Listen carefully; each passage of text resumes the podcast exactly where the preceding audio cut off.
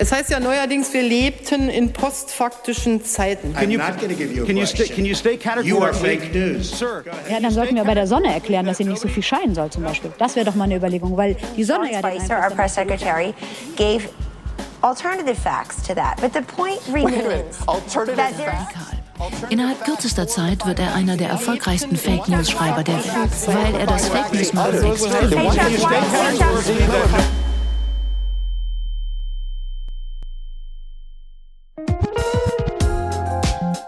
Podfaktisch, der Faktencheck-Podcast mit Simon Sasse und Yannick Werner. Yannick und ich entwickeln zusammen die Fake News Quiz App Quellenreiterin.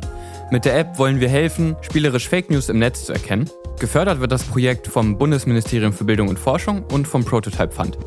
Und ab jetzt erzählen wir euch in diesem Podcast, was wir im Internet für postfaktische Inhalte gefunden haben.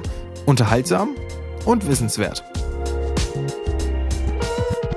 Nächsten Sonntag gibt's einen neuen Fall. Alle Infos zur Show findest du auf podfaktisch.de, auf Instagram und TikTok.